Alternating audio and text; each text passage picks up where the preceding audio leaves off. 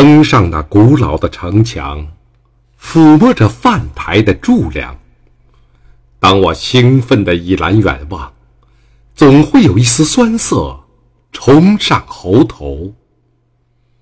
总听到有一个声音大声地说：“记得吗？你的祖先名叫炎黄。”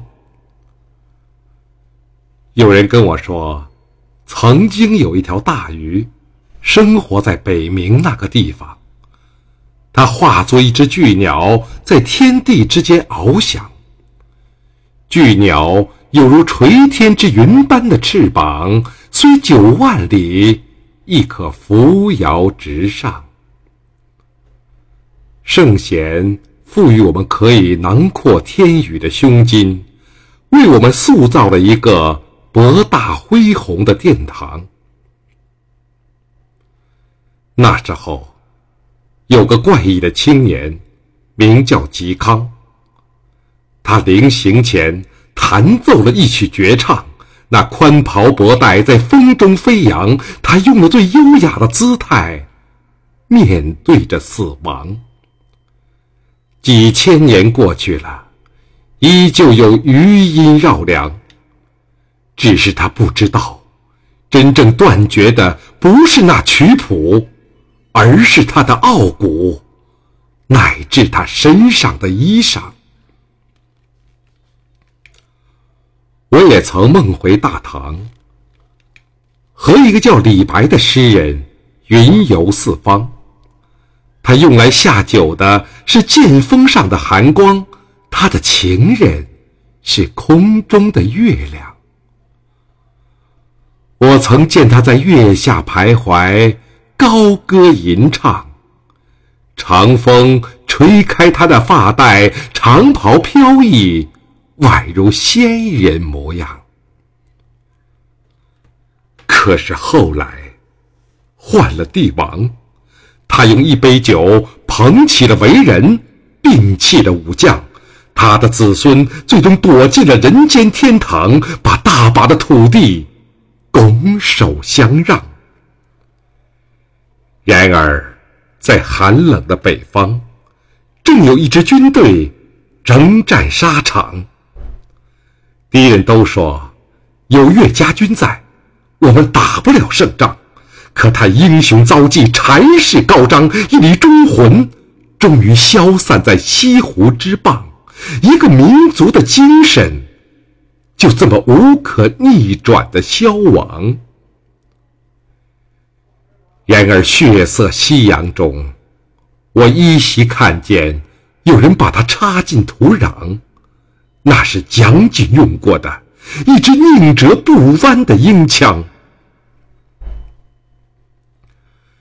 时间的车轮悠悠荡荡，终于在甲申那里。失去了方向，于是瘦西湖畔梅花岭上，为纪念这个悲剧，建起了一座祠堂。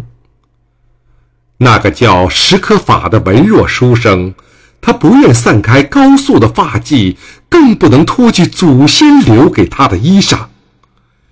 于是，他决定与城。共存亡，丢了性命，护了信仰。残酷的杀戮，如山的尸骨，并不能把民族的精神埋葬。有人相信，千百年后，它依然会在中华大地上熠熠发光。我记得了。一群鹤发蓝眼的豺狼，带着坚船利炮，踩了我们的庙宇，毁了我们的殿堂。于是，百年之后的今天，我们拥有音乐神童，却不是绝指工商。我们能建得起高楼大厦，却容不下一块功德牌坊。我们穿着西服革履。却失去了自己的衣裳，在哪里？那个礼仪之邦，在哪里？我的华夏儿郎。为什么我穿得起最美丽的衣裳，你却说我是行为异常？为什么我倍加珍惜的汉装，你竟然说它是属于扶桑？为什么我真情的告白，你却总是把它当作笑话一场？为什么我淌下的热泪，丝毫都打动不了你的铁石心肠？